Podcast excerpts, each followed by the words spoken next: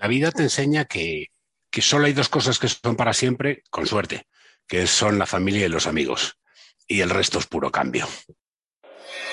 Yes, sir. Reading you loud and clear. Clear, clear, clear. The clock has started. The clock has started. Five, five, four, four, three, three, two, two, one, one. Liftoff. We have a liftoff.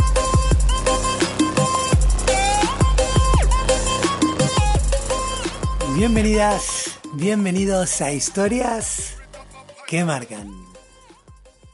Mi invitado de hoy es Juan Baixeras. Él es el responsable en España de Audible, una compañía de Amazon que se dedica al audioentretenimiento. Y es todo un experto en el área de generación de contenidos. Fundó su propia startup, Liter Smart Planet, y formó parte de grandes equipos como el Grupo Planeta, Playground, entre otros. Tenemos una charla muy interesante en la que hablamos de podcast, por supuesto, de la industria del audioentretenimiento, de su proyecto actual y de los aprendizajes que tuvo durante todos estos años. Todo esto en el episodio número 37 de Historias que Marcan. Ahí vamos. Agradecerte enormemente que participes y que estés en Historias que Marcan. Estupendo. Pues nada, me dejo guiar. Tú mandas. Bueno, bueno, te lo agradezco. Mira, Juan, tenía, tenía ganas, bastante ganas de hablar contigo eh, para que me cuentes del, proyecto que estás liderando ahora y por toda la experiencia que tienes detrás en, el mundo de los contenidos y en el mundo digital. Pero, viendo un poco tu, tu trayectoria, me gustaría que, que, arranquemos por otro lado, porque me llamó la atención que estudiaste ciencias políticas y quiero que no, si no te importa, que nos, nos traslademos ahí a, esa época, en, lo, cómo te imaginabas tú en esa época que, que ibas, si iba a desarrollar tu carrera o lo que ibas a hacer. Pues la verdad es que es difícil imaginarse en las sorpresas y vueltas que da la vida. Eh, eh, y generalmente van por caminos muy diferentes a los que te has ya no marcado, eh, sencillamente imaginado. Eh, yo estudié ciencias de la información y ciencias políticas con el objetivo de dedicarme al mundo de las relaciones internacionales, que era lo que realmente eh, mientras estudiaba me gustaba. Yo era un apasionado de la historia y de la historia eh, moderna y quería formar parte de esa generación que podía cambiar el mundo a través de, nuestra acción, eh, acción política sobre el terreno. Yo empecé, mi primera experiencia laboral fue en Bosnia, justo después de la guerra, en el año 96, a través de una misión de la OSCE, que era la Organización para la Seguridad y Cooperación en Europa, donde pude formar parte de una misión que fuimos a Bosnia a trabajar en las elecciones locales eh, de Bosnia justo después de la guerra. Y la verdad es que fue un momento que me marcó muchísimo desde el punto de vista personal y luego también profesional porque allí conocí a muchos de los que todavía hoy son muy amigos míos en España. Eh, para empezar y para continuar el poder ver eh, en realidad cómo esa acción internacional podías tener un efecto o qué efecto podría ser este eh, y, te, y, tocarlo con mano, que yo creo sí. que pasar de la, de la teoría a la práctica es siempre eh, mmm, una gran sorpresa. Eh, descubrí un país fascinante, porque Bosnia era un país fascinante. Yo estaba en la zona, eh, fundamentalmente en la zona serbo-bosnia, eh, de un país lleno de cicatrices y todavía con las heridas de la guerra completamente abiertas en canal. Y aún así era eh, un momento fascinante para vivirlo desde el punto de vista de un chaval de 25 años que había estudiado relaciones internacionales, ¿verdad? Eh, y a partir de ese momento yo pensaba que la vida me iba a poner sobre el camino de, de poder seguir trabajando en, en, las organizaciones internacionales, eh, pero la realidad fue que salieron otros trabajos de por medio y me fueron desviando de ello. Y de ese trabajo en relaciones internacionales caí sí. en otro que no tenía nada que ver en el mundo del marketing, en una televisión eh, de pago en España, que en ese momento se llamaba Vía Digital, y en el año 97 formé parte del lanzamiento de, de esta televisión digital ya trabajando y empezando a trabajar en ese momento en el mundo de los contenidos y ahí sí que me agarró el mundo de los contenidos y no me ha soltado hasta hoy. Sí, bueno, vi eh, lo que se intuye, lo que deja ver tu, tu recorrido es que, bueno, que, que has ido cambiando, por lo que se entiende, para, para mejor, para ir creciendo. Y, y se puede leer que, que- que no le tienes miedo al cambio, ¿no? Y a- al ir transformándote. ¿Es así o cómo? Y si es así, ¿cómo lo trabajas tú, el, el cambio y afrontar e- esos nuevos retos? La vida te enseña que, que solo hay dos cosas que son para siempre, con suerte, que son la familia y los amigos. Y el resto es puro cambio. ¿vale? Y el que no lo cree así, que lo pruebe por él mismo. Sí. Pero en mi caso eh, ha sido una, una realidad contundente el cambio y el, esa predisposición a estar preparado al cambio es lo que te hace asumirlo con cierta naturalidad que lo vas adquiriendo con el paso de los años. En mi carrera profesional yo habré cambiado de trabajo siete, ocho veces y las veces que he cambiado de trabajo en un 95% ha sido porque yo he querido hacerlo. Solo en una ocasión fue sin yo querer hacerlo y, fue así porque no hubo otra posibilidad. Eh, pero, pero siempre tienes que estar preparado eh, para el cambio. Eh, yo creo que es buenísimo que aprendes de cada cosa de una forma contundente. Yo tengo, manejo un dicho con uno de mis mejores amigos nos lo recordamos de manera muy habitual, que viene a decir que ningún trabajo eh, se hace en balde, que todo sirve para el siguiente eh, y que todo te va preparando para el siguiente, aunque tú no te des cuenta. Y es verdad, o sea, yo he ido haciendo un montón de cosas en mi vida profesional que me han ido mm, eh, preparando el camino para el trabajo que tengo. El trabajo que tengo ahora mismo, para mí es, que luego hablaré de ello, es una maravilla y espero que dure para muchos años. Pero si digo esto, lo digo ahora mismo en voz alta mientras por debajo de la mesa estoy cruzando los dedos diciendo, por favor, por favor, que no vaya a ser diferente, ¿vale? Eh, que no lo vaya a maldecir de alguna manera, ¿no? Por lo que yo creo que, que sí, que, que, todos estamos haciendo y trabajando constantemente por eh, nuestro trabajo ideal y no nos damos cuenta muchas veces de que así es y tenemos que tener la mm, perseverancia de seguir persiguiendo lo que realmente queremos hacer, aunque no sepamos qué es exactamente. Yo creo, Andrés, que no tenemos ni idea de lo que realmente queremos, a no ser que sea puramente vocacional. Es decir, un, un, físico cuántico, un médico o un veterinario a lo mejor han querido ser esto toda la vida. Los que nos dedicamos al marketing y a los contenidos, que venga, que venga alguno de los que estamos ahora en este negocio y me diga que estudió para esto. Eh, que prácticamente eh, le desmontaremos el argumento con, bastante, con bastante rapidez y sencillez. Y sencillez. Eh, yo entré en el mundo de los contenidos a partir del año 97 y como te digo, he descubierto un mundo verdaderamente fascinante a la hora de crear contenidos y de venderlos. Y lo he tocado desde muchos puntos de vista en televisión. Nosotros comprábamos contenido en vía digital y yo como marketing me ocupaba de venderlo. Eh, teníamos que vender suscripciones ya en aquel momento.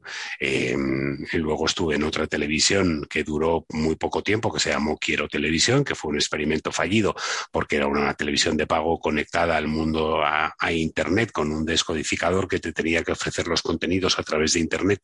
Te estoy hablando del año 2000, adelantando prácticamente siete años a Netflix y fue un fracaso absoluto en España. La empresa terminó cerrando y luego me, me fui a, un evento público que se llamaba el Fórum Barcelona 2004, que era un evento público donde eh, trabajábamos por crear un, un, mundo de contenidos que atrajese a un lugar en concreto, que era la ciudad de Barcelona, en un eh, sitio concreto que se llamaba el Fórum, donde tenían que suceder durante cinco meses una especie de Olimpiadas culturales. Todo esto bajo el paraguas de la UNESCO.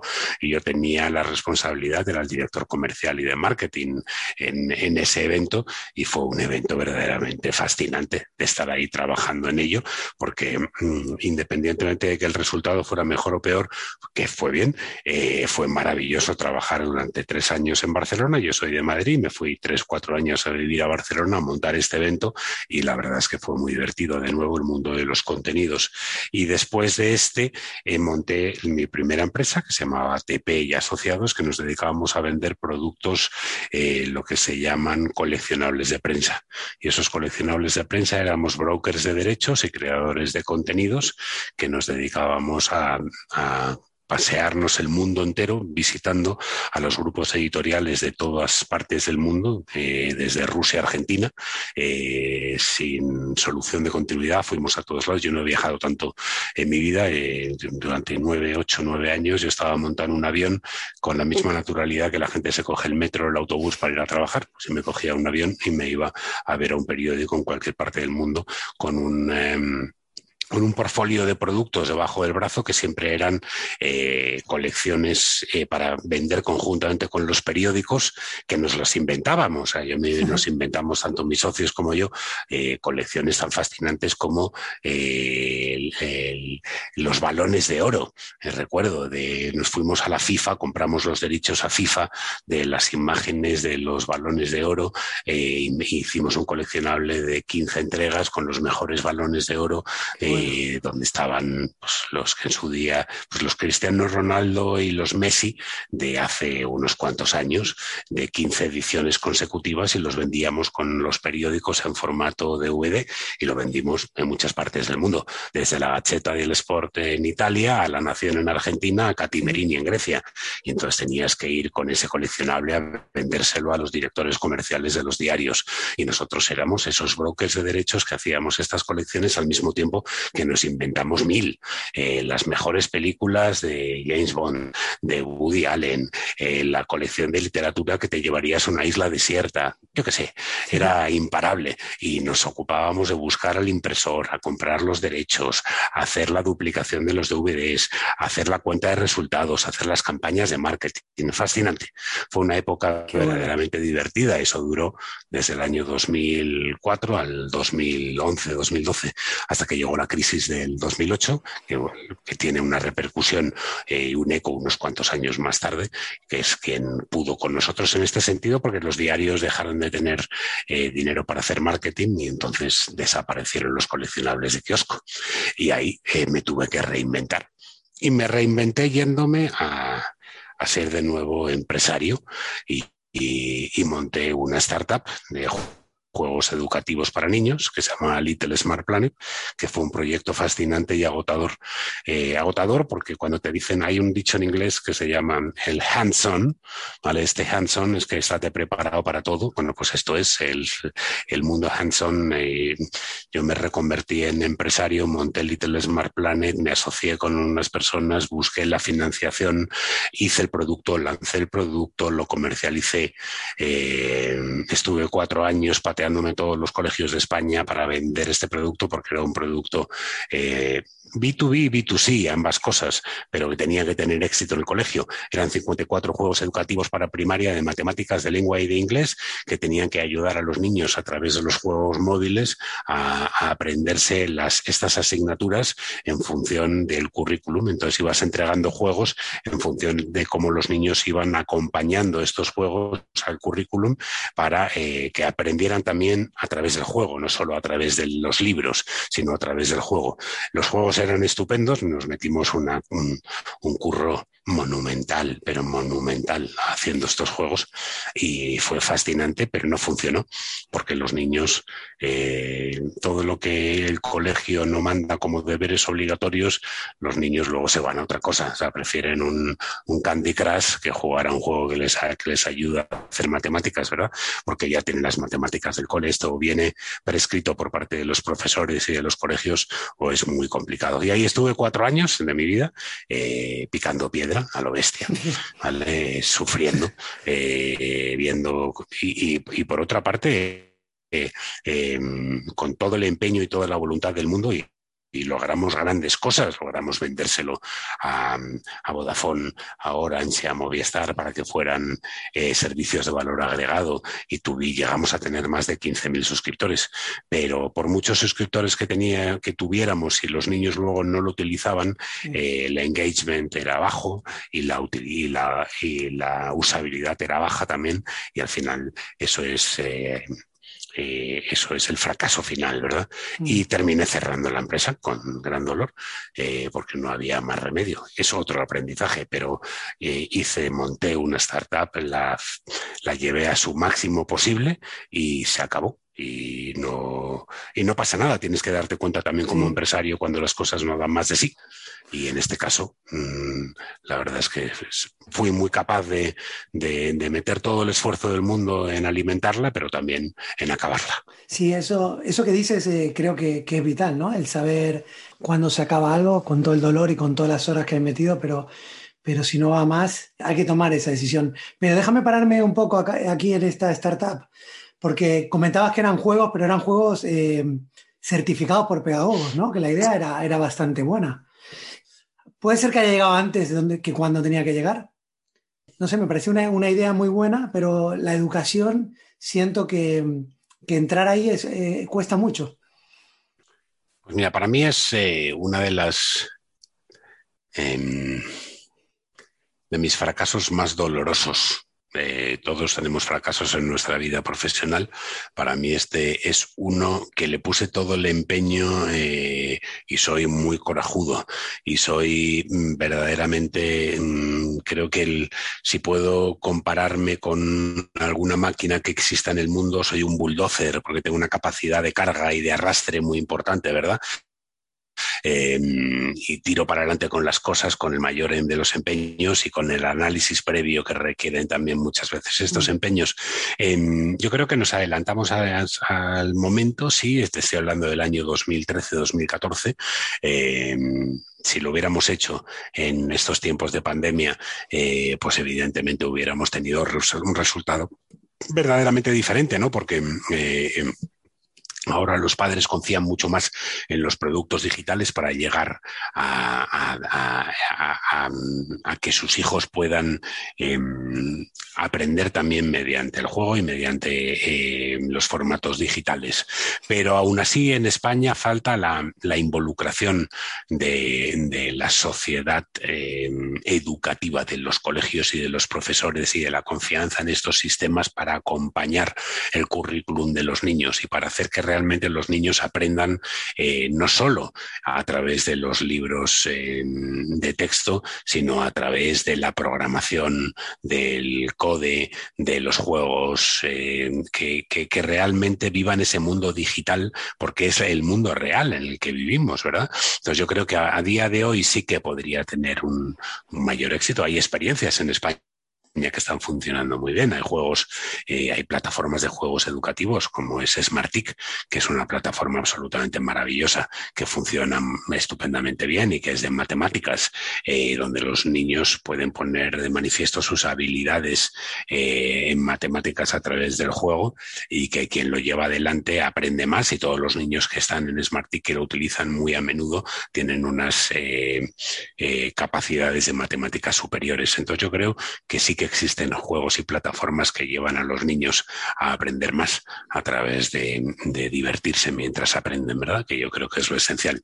Pero en España es duro porque hay muy poco apoyo de las instituciones educativas y de los gobi- distintos gobiernos en todo esto. O sea, yo creo que nosotros nos adelantamos un poco a su tiempo, pero no hubiera estado de más que en su momento también hubiéramos recibido el espaldarazo de las instituciones, tanto públicas como privadas, para llevar esto adelante, porque la idea era buena. ¿Por qué es, Juan, esa restricción? En este podcast se ha hablado en distintas pinceladas de, de educación con gente que, que está metida y siempre hay como, esa crítica, ¿no? Del miedo a cambiar o de se cambia lo menos importante y no se va a lo profundo, eh, todo superficial y, el ruido se hace en lo superficial también. Bueno, porque es lo fácil, ¿verdad? Quedarte en el libro de texto, anclado en el libro de texto y en la metodología de estudio de España, eh, me parece que no es nada complicado, ¿no? Los niños en, en los colegios y la educación en España sigue muchas veces anclada en el siglo XIX cuando estamos en el XXI y es una lástima. Eso es una lástima verdaderamente. La metodología de estudio está en, anclada en, en, las dinámicas de la memorización en vez de la experimentación y en ser una educación mucho más dinámica y en eso en la culpa la tienen las instituciones y los propios eh, padres y los propios educadores. Si aquí hubiera una revolución por una educación que fuera distinta, la terminaríamos consiguiendo porque somos un país fantástico, porque no, porque no intentarlo, verdad?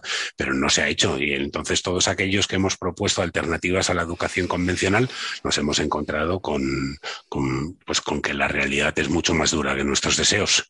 ¿Vale? Y sencillamente hay que en España hay una serie de editoriales que son las que deberían privilegiar el cambio en el sistema mm. formativo, que son Santillana, SM, eh, etcétera, etcétera, que de Anaya, que deberían trabajar por la digitalización y por darle a los niños una mm, educación diferente y en vez de hacerlo siguen vendiéndole los mismos libros de texto mm. y con la misma metodología de estudio. No, no solo ellos, sino ellos y, las, y el propio sistema. Eh, Andrés, y es donde yo creo que, que reside el pecado de, de una educación que, es, que se ha quedado eh, sin duda alguna anticuada para los tiempos en los que vivimos. Hoy los niños deberían aprender en el colegio a programar de la misma manera que aprenden, el, que aprenden inglés o aprenden matemáticas, porque va a ser una herramienta básica para todos nosotros, para todos nuestros hijos eh, en el futuro inmediato. ¿vale? Vivimos relacionados con los ordenadores y con la programación y no tener las habilidades de programación hoy es estar, tener un hándicap de cara al futuro. Entonces yo creo que realmente es una lástima. Sí, es una lástima y no solo en lo que es la formación en sí, como has dicho, en las grandes editoriales, sino en lo que es eh, la oferta complementaria o fuera del ámbito eh, escolar, porque está cambiando la manera en que se entretienen los niños, ¿no? Entonces ahí es donde tiene que ir incorporado esa oferta para seguir nutriéndolos o, enseñándoles. Y creo que, que, tu producto, el que teníais, era, se trataba de eso, ¿no? De complementar esa, esa formación con juegos, ¿no? Eh, era un producto, tú lo has dicho, la palabra mágica es complementario, pero si es complementario y está referenciado por parte de los colegios, no el producto que yo tenía, los productos que existen. Es decir, los niños se lo quieren pasar bien y los niños están enganchados a un móvil o a una tableta. Pues dale a los niños la posibilidad de que aprendan jugando. Entonces, mm. ¿existen eh, herramientas para aprender jugando? Muchas. ¿Las recomiendan los colegios? No. ¿Están metidas en el sistema curricular? No. Entonces es lo que no se entiende. A día de hoy es, es algo que ya existe, que muchos empresarios eh, nos hemos esforzado por ofrecer solo a los alumnos con modelos de negocio muy diferentes, Andrés, porque tú puedes vender licencias, puedes vender paquetes de licencias, puedes vender suscripciones, puedes llegar o lo puedes hacer gratis eh, pues hacerlo de muchísimas maneras si está subvencionado, de muchas maneras distintas para llegar a, tu público final. Pero si los colegios, que son los principales culpables de el que sigamos siendo un país decimonónico a día de hoy en la educación, no quieren trabajar sobre ello porque les resulta más cómodo anclarse en el libro de texto por determinadas razones, pues ahí vamos a seguir. ¿Vale? Pero vamos, básicamente existen los empresarios, existen los productos, existe la tecnología y no existe la voluntad por parte de los colegios para saltar sobre ella. Pues es una, es una gran lástima. Pero bueno, siguiendo con, tu experiencia en, tu startup, me llama mucho la atención porque en el mundo tecnológico siempre se quiere llegar primero, pero lo, aquí que llegasteis antes no, no te acompañó eso. Es curioso, ¿no? no Sí, es así, pero en, en ese momento date cuenta que en el 2013 ya vivíamos acompañados de la tecnología que tenemos hoy. Ya se había lanzado el primer iPhone en el año 2008, ya estábamos eh, en los eh, inicios, muy inicios de la revolución, de la cuarta revolución industrial en la que estamos hoy tan inmersos, ¿no? desde el punto de vista de, del entretenimiento. Y el entretenimiento es puro streaming, hoy el entretenimiento se entiende como eh, plataformas de suscripción. y yo lancé en su momento una plataforma de juegos educativos que tú te podías suscribir con el modelo de suscripción, con los mismos, el mismo modelo de suscripción que puede tener hoy Audible o Netflix. Em, y en este momento no funcionó, pero no porque no, no estuviéramos preparados desde el punto de vista de sociedad, que podía, que lo estábamos menos de lo que lo estamos ahora gracias al efecto Netflix, pero fundamentalmente, como te digo, el momento que nos adelantamos un poco, seguramente fue por poco ese adelantarnos. Lo que pasa es que resistir en una empresa sin renovar el producto constantemente es difícil y para renovar el producto tienes que tener un equipo de programadores y un equipo de pedagogos que te hagan estos juegos o que te ayuden a hacerlos y era difícil contar con ellos si la cosa no se utilizaba porque los colegios no lo prescribían. Ah, se Entonces era la ¿no? pescadilla que se muere de la cola. Mm, Se traduce en inversión. Totalmente. Y bueno, y ahora y das el salto a este proyecto que, que- es el que me gustaría hablar, que me parece un proyecto fascinante y me quiero meter en lo que estarás viviendo porque Audible que tiene 25 años, ¿no? Unos 25 años, porque no parece que tiene tanta historia. la- Antes de dar el, antes de dar el salto a esto, tuve otra, otro par de experiencias laborales muy interesantes. Estuve, fu- fui director general de una compañía que todo el mundo conoce, eh, el nombre comercial de la compañía que es Pocoyo, eh, que es un, un dibujo animado de animación, eh, pero eh, en este caso estuve unos un par de años eh, eh, intentando reflotar un, un producto que por determinadas razones estaba dejando de ir tan bien como fue, pero hoy sigue yendo muy bien en manos de, otro equipo de, gestión. Y luego me fui a Planeta, a la editorial Planeta, en la editorial Planeta, en la división de Casa del Libro. Estuve también una temporada antes de dar el salto a Audible.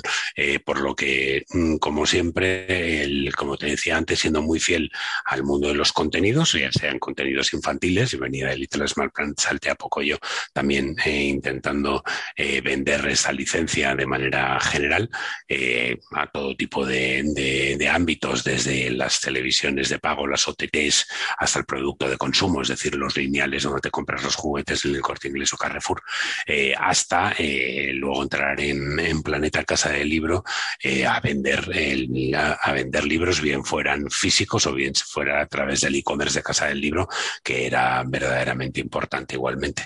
Y por toda esta experiencia, seguramente, que te he narrado antes, el hecho de haber pasado por, por el televisión de pago, por haber tenido una startup y haberla montado de cero, eh, por haber pasado por una gran editorial como Planeta, etcétera, etcétera, pues por eso cuando me llamó un headhunter y me ofreció el puesto de Audible, entré en una vorágine de entrevistas, porque en el mundo de Amazon, para entrar en Amazon tienes que pasar por un, lo que se llama un interview loop, que fue verdaderamente largo, prolijo y extenso, de unos cuantos meses, con muchas entrevistas de por medio. Y, y bueno, y afortunadamente lo pasé, lo hice y fui la persona que eligieron, lo cual está muy bien. Y luego te das cuenta de que, como bien decíamos antes, todo lo que he ido trabajando anteriormente estaba predispuesto para que yo pudiera tener este trabajo. Audible es una empresa maravillosa que tiene 25 años de existencia, como tú bien dices, que se dedica al audio entretenimiento eh, y en este caso a los audiolibros, que es como nace hace 25 años y hace 4 o 5 incorporó los podcasts originales como otra manera de entender este audio entretenimiento igualmente. Y a día de hoy eh, Audible está, tiene eh, 10, eh, mm, como llamamos nosotros, marketplaces, eh, desde los que tenemos un servicio dedicado, es decir, un servicio dedicado es un servicio donde creamos producto local, ¿vale? En España nosotros creamos producto local, eh, los audiolibros están, no es que sean locales, sino que muchas veces lo hacemos para, en función de los gustos de los españoles eh, y en este sentido pues tenemos una oferta de 100.000 audiolibros y de podcasts originales que hemos lanzado en octubre del 2020, llevamos seis meses en el mercado, siete ahora mismo y con acogida muy cálida y un comportamiento por parte del mercado hacia nuestra oferta muy positivo. Eh, y es una empresa preciosa porque mi curro consiste en eh, gestionar los equipos de marketing y de business y también de contenidos eh, para eh, crear esos contenidos que hay un, unas personas que se dedican bien a la negociación con las editoriales y bien a la creación del producto original, de los podcasts originales y un equipo de marketing que se ocupa de eh, vender estos productos eh, para conseguir suscriptores. Nuestro modelo de negocio es la suscripción de nuevo, es decir, vuelvo otra vez a mis orígenes profesionales, lo cual me causa gran satisfacción porque los momentos evolucionan, pero este modelo de negocio está ahí y lo lleva estándolo bastante más tiempo del que nos imaginamos. Y, y la verdad es que es un negocio, como te digo, muy bonito el haber tenido la oportunidad de crear el equipo desde cero, ¿vale? Y de trabajar con el equipo para hacer que este producto sea lo más robusto posible a día de hoy y tenga una acogida muy importante entre el público español. A día de hoy los audiolibros siguen siendo una categoría pequeñita en España, cuando digo pequeñita, quiero decir pequeñita de verdad todavía, eh, pero mmm, va creciendo y va haciéndose más sólida gracias a la participación de las empresas que nos dedicamos a esto. En España somos varias, no solo está Audible, está Storytel y están otras empresas igualmente que estamos haciendo todos un esfuerzo por la popularización de una categoría de entretenimiento que es el audio entretenimiento y luego desde el punto de vista de podcast hay cada vez más ofertas que son ofertas igualmente muy atractivas.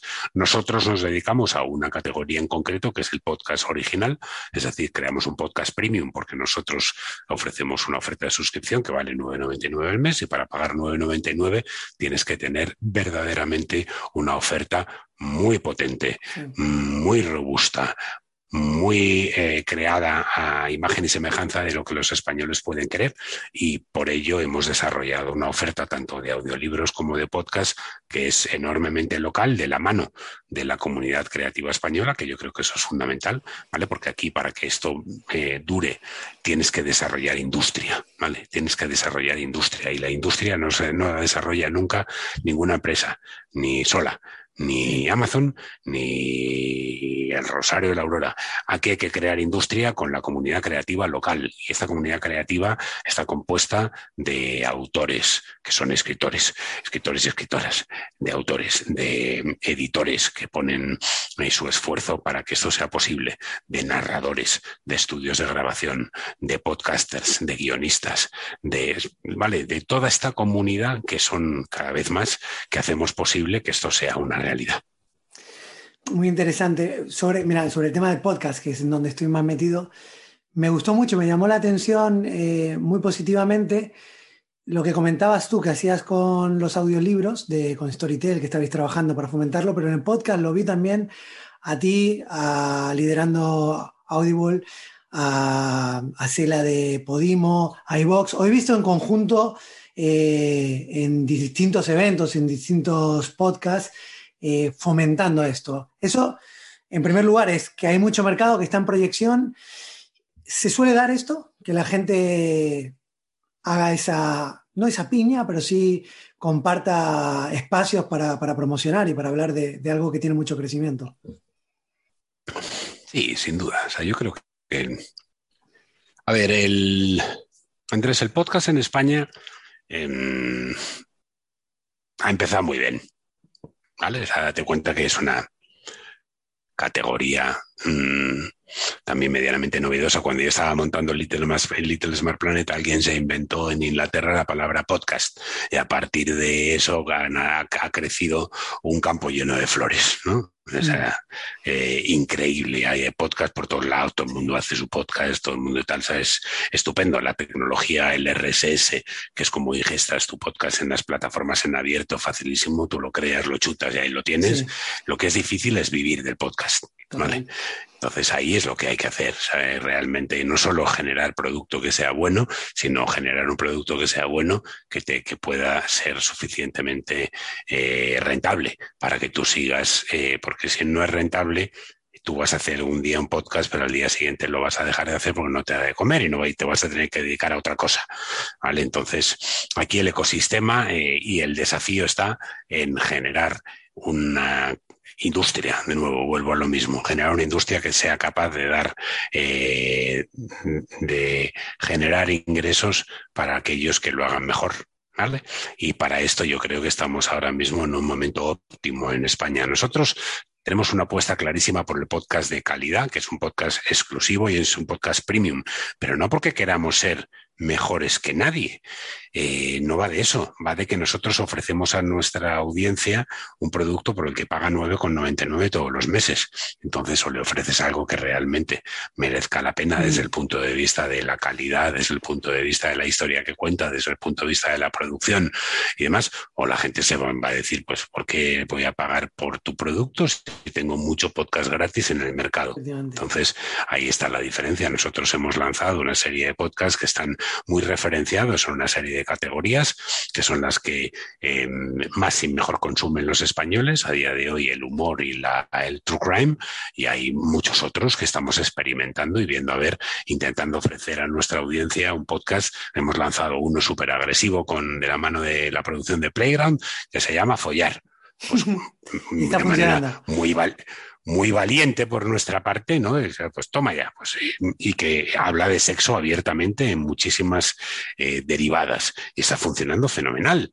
Eh, por supuesto está funcionando fenomenal. Pero es que hemos lanzado otro podcast ahora que hemos em, recopilado todos em, aquellos grandes momentos temáticos de un, un un contenido que se llama Aprendemos Juntos del BBVA, que nosotros lo que hemos hecho es tematizarlo, ¿vale? Y hemos puesto en, entregas de 20 minutos, 20 podcasts que hablan durante 20 minutos de lo que antes estaba muy disperso entre charlas de distintos expertos, ¿vale? Entonces creas un capítulo y vas en ese capítulo en profundidad y funciona fenomenal. ¿Por qué? Porque ofreces algo muy interesante, pero lo condensas, lo tienes en un análisis, ¿vale? Que, el, que tú lo escuchas en el momento que quieras y cuando quieras.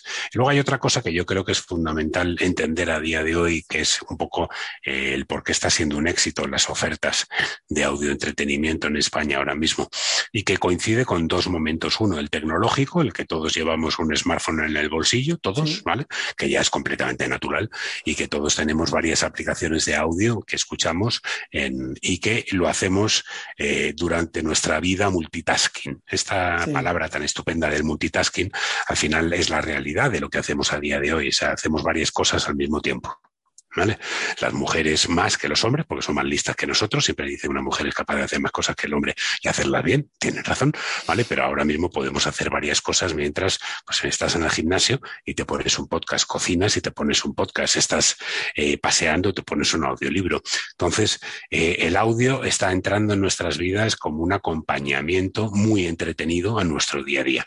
Entonces, el que tú puedas aprender italiano mientras estás en la bici, en el gimnasio, pues chico, antes estabas en la bici en el gimnasio y hacías ejercicio, pero no hacías otra cosa, ahora haces ejercicio y aprendes italiano a través de un curso. ¿no? Pues eso es el multitasking. Yo creo que eso es, eso es fabuloso. ¿no? Y, también el hecho de que eh, tú puedas hacer muchas cosas mientras tus manos y tus ojos están ocupados, pero tus oídos están libres. ¿no? Entonces, eh, ha llegado el momento de que el audio audio también tenga su espacio protagonista. Nosotros venimos de un país de audio, porque España siempre ha sido un país de audio, y ha sido un país de audio porque aquí la radio siempre ha sido un, medio de entretenimiento completamente asentado. Date cuenta que en España las televisiones eh, privadas no empiezan en España a triunfar, ah, bueno, primero a existir y luego a triunfar a partir de mediados de los años 90, y hasta ese momento en la casa, en las casas había una cadena de televisión que era la 1, la 2 cuando yo era pequeño tenía la mitad del era el código de barras y yo en mi casa la radio estaba puesta todo el día y en casa de mi abuela, mi abuela estaba escuchando radionovelas constantemente. Somos un país de audio. Entonces, nuestra referencia, nuestra legitimidad viene de ser un país de audio y de esa realidad el éxito que está teniendo hoy eh, las, eh, las ofertas de audio entretenimiento. Entonces, aquí lo ideal, como te decía, son tres cosas. Por un lado, crear productos de calidad eh, dos, referenciado con la clase creativa española, que yo creo que eso es fundamental. La clase creativa española es fantástica. Somos un país con una creatividad eh, apabullante y con una clase creativa verdaderamente buena desde el punto de vista de los actores, de los narradores, de los escritores y de los guionistas. Y luego toda la parte técnica. En España siempre hemos tenido muchísimos estudios de grabación porque se han doblado siempre todas las pelis. Entonces aprovechemos esos estudios de grabación para que con todos esos profesionales espléndidos podamos hacer de esta industria que te mencionaba antes algo verdaderamente pesado. Entonces, estamos en el momento del florecimiento de las plataformas audiovisuales. En España, Netflix construye su hub de Europa del Sur, eh, tal y cual, HBO, Amazon Prime Video, Filming, un montón de plataformas audiovisuales, pero también un montón de plataformas de audio entretenimiento, que yo creo que es lo que enriquece enormemente esta categoría. Está siendo un momento dulce, ¿no? Para los creadores de contenido, para los actores, en las plataformas que has dicho. Pero quiero saber cómo hablas de que colaboráis con, con el ecosistema y con la, comunidad creativa de, España, pero lo estoy viendo muy en productoras. ¿Cómo, cómo llegaría el, pequeño creador a un sitio como el vuestro? Eh, pues mira, yo creo que el proceso eh, es muy sencillo. Es decir, claro que las productoras grandes. Claro, te van a ofrecer un producto más trabajado, pero habrá gente que, te- que tendrá mucho que contar. Tiene que ir directamente a esa No, productora. no, no, es que eh, no estoy de acuerdo que te ofrezcan un producto más trabajado. Eh, Hay, hay productoras que lo que te pueden ofrecer es una IP más trabajada, porque es más conocida. Es decir, si yo hago un producto con la que se avecina, y la que se avecina es un producto de Mediaset y que es Telecinco en conjunto con MediaPro, en, en- bueno, y con Alberto Carretero, que es el productor de la que se avecina, ¿verdad? Eh, pues ya lleva 10 años en televisión y nosotros lanzamos la que se avecina porque desde el punto de vista del IP televisivo queremos hacer algo que acerque la categoría del audio entretenimiento al público a través de IPs que son marcas conocidas. ¿Vale? Entonces está fenomenal, pero luego nosotros lanzamos muchísimas cosas que son completamente desconocidas que triunfan igualmente. Uno de los primeros productos que Arancha Zunzunegui, que es la manager de Originals de, de, de Audible, y yo recibimos cuando estábamos empezando todo esto, era un, un programa eh, de un humorista que, que, ya tenía cierto éxito en redes sociales y, y- y- y bueno, y que, y que estaba funcionando muy bien en redes sociales, etcétera, etcétera, pero que no era eh, una persona mm, rotundamente conocida en el mundo de, de España. Es un programa que se llama No te lo vas a creer, él se llama Antonio Castelo y es un humorista que está teniendo un éxito despampanante en, en Audible, ¿verdad? ¿Por qué? Y es un stand-up comedy de toda la vida, es un Woody Allen español, es un tío que se sube al escenario y hace que te partas de risa con las historias más insospechadas. Mm, Nosotros eh, escuchamos los, las propuestas de contenidos de aquel que se quiere dirigir a nosotros con el tiempo suficiente de poder analizarlas. O sea, evidentemente, eh, cada vez son más y la mesa de- del equipo de contenidos está más llena de, de propuestas, ¿no? Pero eso no significa que no intentemos atenderlas a todas. Pero no por ser alguien pequeño no vas a llegar a Audible. No, no. Nuestra, sí. nuestra obligación es, es estar atendiendo a todo el mundo desde el punto de vista de que nunca sabes dónde va a estar el proyecto que la va a petar. ¿Qué veis? ¿Qué veis? ¿Qué, qué ingredientes ves que, que tienen las cosas que están funcionando? Si, Eh, bueno, y te, te- te lo he mencionado antes, o sea, yo creo que hay productos eh, que funcionan muy bien desde las categorías del humor y del true crime y de, y, y de la novela negra, porque Mm. es algo que siempre ha funcionado muy bien en el sector del audio, de la ciencia ficción, eh, pero también nos está funcionando muy bien las propuestas, por ejemplo, de análisis político de autor, tanto de Rubén Amón como de, de Ana Pastor, en quien dice que todas las mañanas, eh, por lo que son podcasts que son enormemente consumidos, lo que te he mencionado antes de follar, estamos hablando de sexo y está funcionando estupendamente bien. Un podcast que ha funcionado de cine ha sido El móvil de Méndez, que no deja de ser una producción de Storylab, que hablo que es una de las grandes productoras de audio en España, eh, con Tony Garrido de por medio, eh, que habla de un eh, de Méndez, que es el agente de fútbol y el agente representante Ah, vale, sí, de, Cristiano, de Ronaldo, etcétera, etcétera, que ha funcionado fantásticamente bien, pero hay otro programa, otro podcast que se llama Live, eh, que habla de inteligencia artificial, eh, que son cinco capítulos eh, que han funcionado maravillosamente bien también. Eh, por lo que te estoy dando un poco un perfil Sí. muy amplio de la tipología de programas que nos han funcionado y por lo que te cuento son programas que son muy amplios, ¿vale? Por lo que yo creo que es estupendo.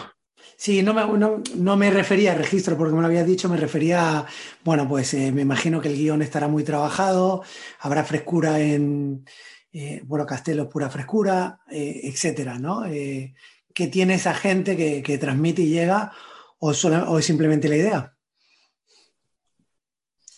Eh, no-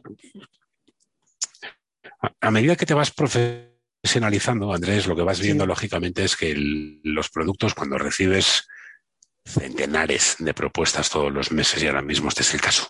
¿Vale? Eh, la batalla de- del equipo de contenidos es siempre eh, intentar hacer que los proyectos lleguen con cara y ojos. No, es que tengo un proyecto que es muy chulo, esta es la idea. Muchas gracias, pero desarrolla la idea porque es que si no, yo no tengo Sí, tiempo de quedarme con la idea. O sea, no, no existe. Entonces, evidentemente, tienes que tener una sinopsis, tienes que tener un presupuesto y tienes que tener claro, pues, oye, cuántos capítulos son, cuál es la duración de los capítulos, cómo lo vas a producir, qué voces vas a introducir. Es decir, tienes que darle cuerpo y ojos a los proyectos, ¿no? Que yo creo que eso es fundamental.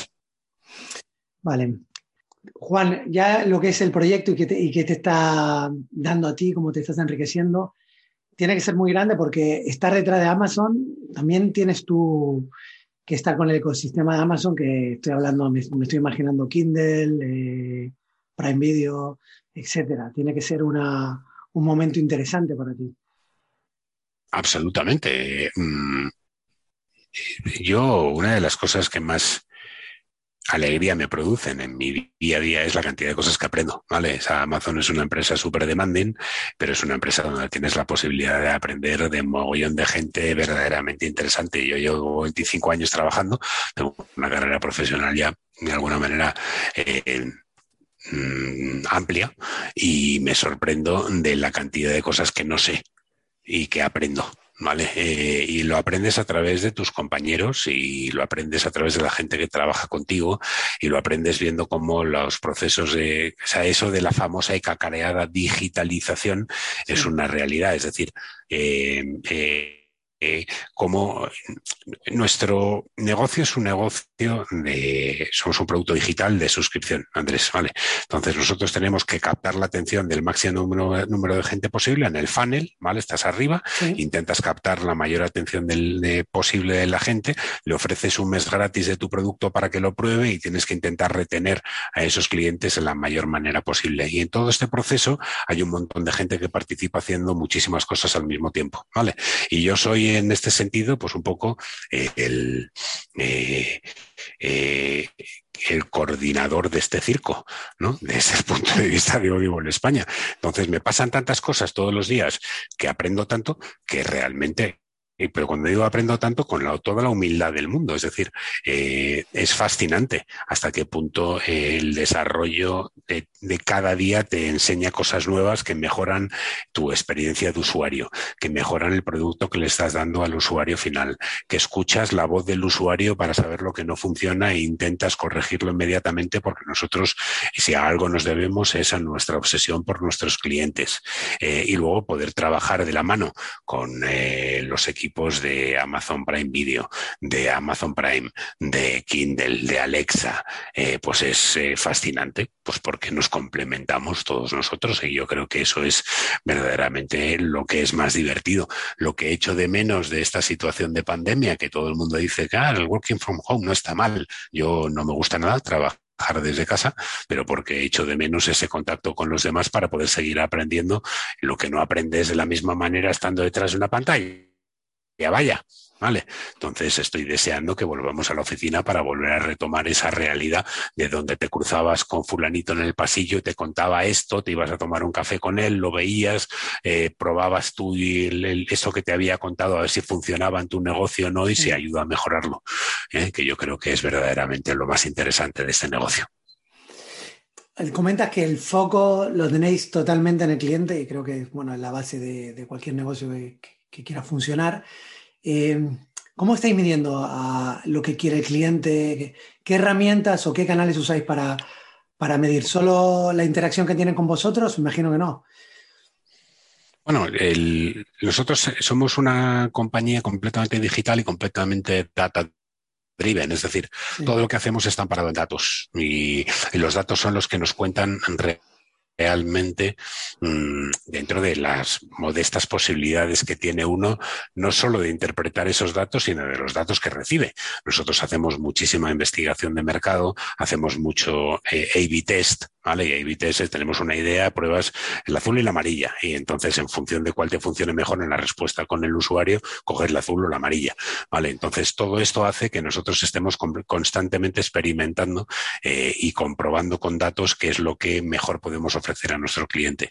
Evidentemente, cuando tú le vas a ofrecer un contenido, ¿vale? El contenido que le vas a ofrecer muchas veces viene de la experiencia previa que tienes entre los equipos de marketing y de contenidos para eh, generar un contenido y ofrecérselo a la audiencia. Pero si ese contenido no ha funcionado bien, tenemos unos KPIs que nos dicen claramente que no ha funcionado bien y por qué no ha funcionado bien, ¿vale? Y de la misma manera tenemos unos KPIs que nos dicen los contenidos que son un éxito y que realmente están mejor, defendidos y consumidos por, nuestro, por nuestra audiencia. Y luego tienes que tener la, magia de saber hacer eh, el marketing de ese contenido, de llegar a tu cliente, de contárselo, de que tu cliente, eh, de seducirle, ¿no? Que eso es la- lo bonito de este, eh, que cuando tú metes mucho esfuerzo de marketing en un producto y ves que alcanza el éxito, ¿vale? Eh, pues bueno, eso es un, tienes el payback de tu esfuerzo, ¿no? No solo haber generado el contenido, sino haber hecho el marketing que finalmente hace que ese contenido funcione muy bien, porque nosotros date cuenta que tenemos muchísimo contenido, pero muchísimo contenido nuevo constantemente. Todos los meses eh, publicamos aproximadamente eh, pues cuatro o cinco podcasts originales nuevos todos los meses. Todos los meses lanzamos decenas de audiolibros nuevos.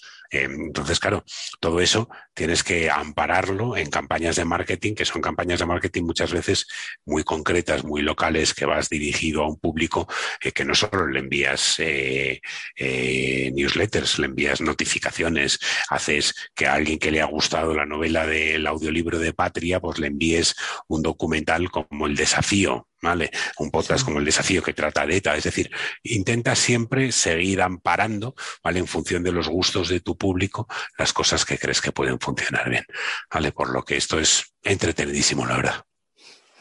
Vale, mira, quiero. No me vas a poder resolver esta pregunta porque tampoco quizás me puedas dar los datos. Pero, por ejemplo, cuando estuve charlando aquí con Luisa Era y me hablaba del momento dulce que están viendo los actores por, por todas las oportunidades que tenían en, en las plataformas eh, de, cine, hablamos de Netflix, HBO, y, me imagino que ahora también, porque vosotros también dais mucho empleo. Pero bueno, me decía que, que no, que no vivía una, una situación así nunca y no entendía de dónde venía, cómo podía venir ese retorno, porque había inversión, inversión. Eh, yo sé que no me puedes contar la inversión que hay ni, ni el retorno, pero ¿cómo se, cómo se mide eso a grandes, a grandes rasgos? Porque veo que hay, lo que se ve de fuera es que se mete mucho y no se sabe lo, lo que entra desde de, fuera. ¿Están compensados? ¿Cómo, ¿Qué me puedes contar de eso? Eh, Audible, como tal, eh, hay un dato contundente, pues yo solo te puedo hablar de mi casa. Vale. Hay un Mm. dato contundente que, que nos dice que el Audible como negocio desde hace que- 10 años o 15 años viene creciendo eh, a nivel internacional ¿eh? Eh, al 30% year over year, es decir, Mm. año a año, 30% acumulado sobre el año anterior. Vaya, mm, ya me gustaría que hubiera otros crece, Sí. crecimientos similares en Sí, otras sí. industrias del entretenimiento. Vale, por lo que si nosotros crecemos así año sobre año durante desde hace 15 años, te puedo asegurar que todas esas paladas de inversión que tú mencionabas antes tienen el resultado que te estoy contando ahora mismo. O sea, funciona. Claro, hombre, si no, no, no, le estarían metiendo. Pero bueno, también en el mundo digital da la sensación de que a veces se, mete para que crezca, porque saben que en algún momento llegará retorno. Era para saber si, si tenía ese crecimiento, pero por lo que me dices entiendo que se puede traducir también a, a ellos, ese, esos movimientos. Mm. Eh, sí, porque creas industria. Es decir, nosotros empleamos a mucha gente directa e indirectamente. ¿vale? Entonces, evidentemente, todo lo que hacemos, como todo lo que hacemos lo pagamos, porque nadie curra gratis, pues evidentemente Está claro que sí.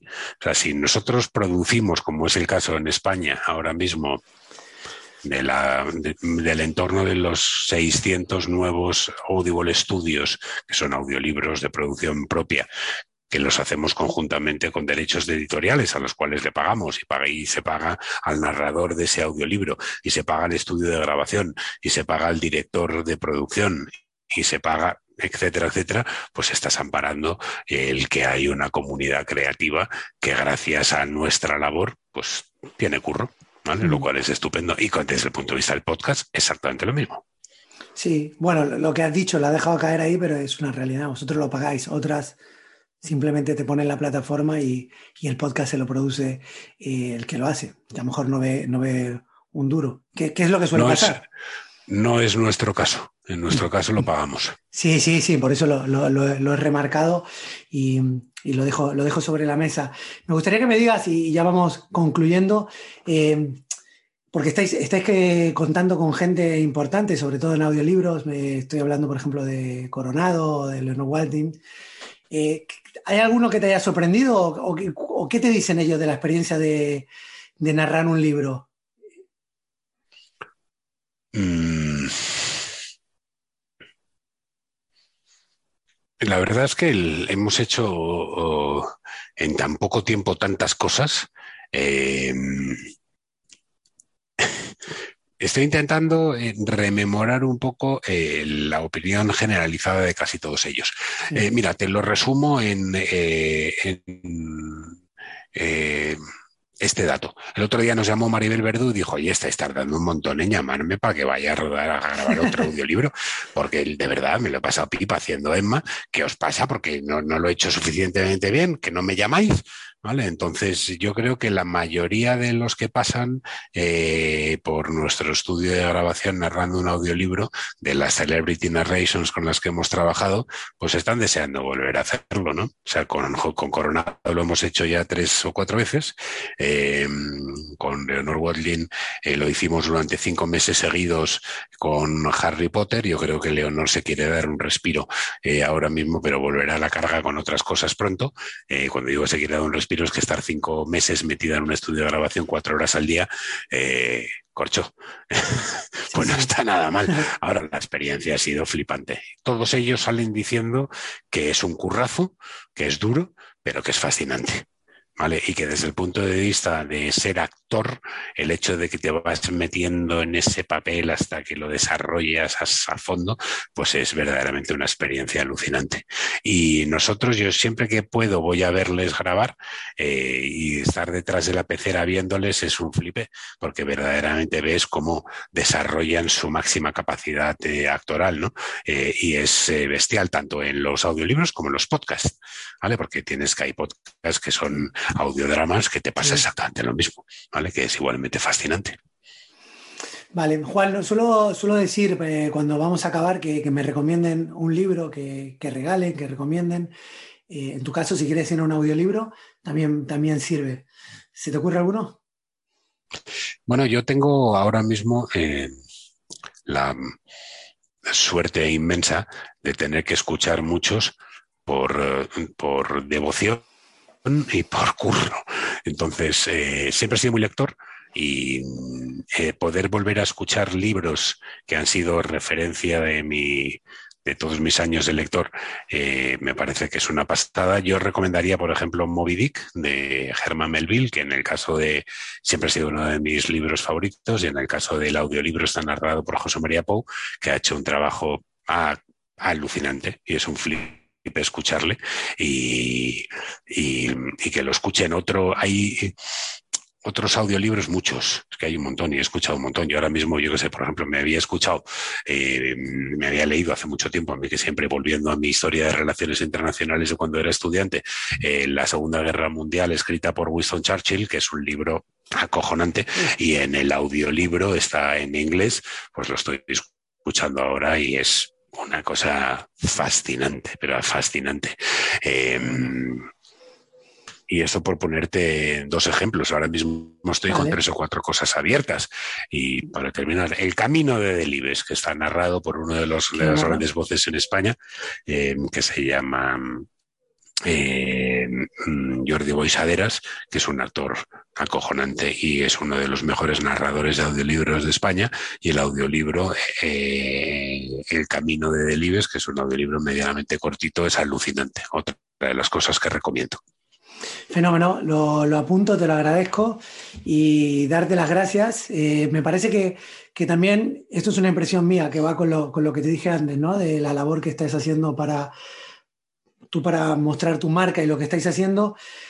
Creo que también mi intuición, ¿eh? de que viene con lo, con lo que has mamado tú, de lanzar una startup, estar aquí, porque te he visto dando tu propia voz eh, en podcasts pequeños, en lugares, por ejemplo, este es un podcast humilde y aquí estás. Así que yo, yo te lo agradezco mucho y creo que a mí me dice bastante de, tu personalidad y de, de, cómo, cómo creas marca y cómo te relacionas de verdad con la comunidad.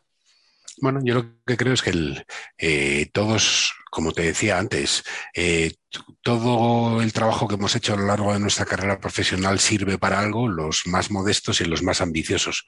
Eh, yo vengo de picar piedra eh, y de saber lo que es picar piedra y estoy encantado de, de, poder estar aquí contigo como si estuviese hoy en un Tech Talk, porque para mí es exactamente lo mismo.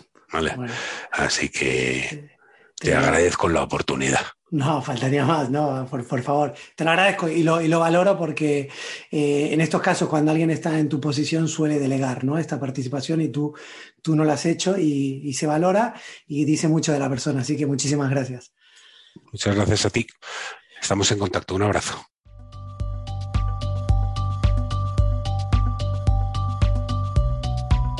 Muchas gracias Juan por la charla, muchas gracias a ustedes por estar ahí.